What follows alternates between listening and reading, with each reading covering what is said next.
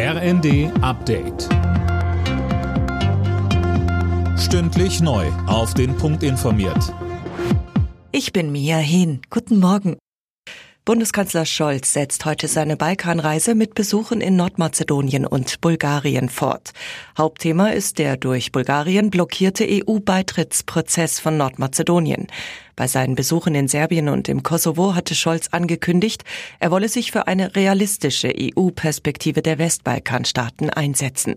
Die Europäische Union wird in der Welt, in der wir künftig leben, nur als große gemeinsame Einheit demokratischer Staaten erfolgreich sein. Wir werden das, was uns wichtig ist, nur verteidigen können, wenn wir das zusammentun.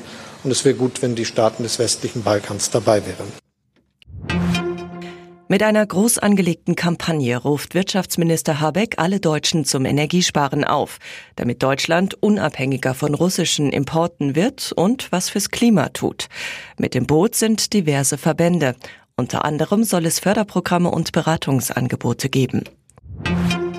SPD-Chefin Saskia Esken kann sich Tempolimits und Sonntagsfahrverbote vorstellen, um die Energieunternehmen unter Druck zu setzen. Im Tagesspiegel forderte Esken ein Einschreiten des Kartellamts, da die Konzerne den Tankrabatt nicht ganz an die Verbraucher weitergeben würden.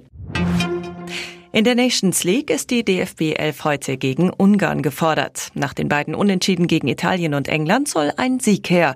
Trainer Hansi Flick sagte über den Gegner. Eine Mannschaft, die sehr kompakt, sehr gut geordnet in Defensive agiert, die kaum was zulässt, die kaum auch Räume frei gibt. Und das bedeutet für uns dann auf der anderen Seite natürlich, dass wir auf die Leistung gegen England, da müssen wir anknüpfen. Und jeder Einzelne muss natürlich bei 100 Prozent auch Leistungsbereitschaft sein und äh, zeigen und es wird eine, eine ganz große Aufgabe für uns.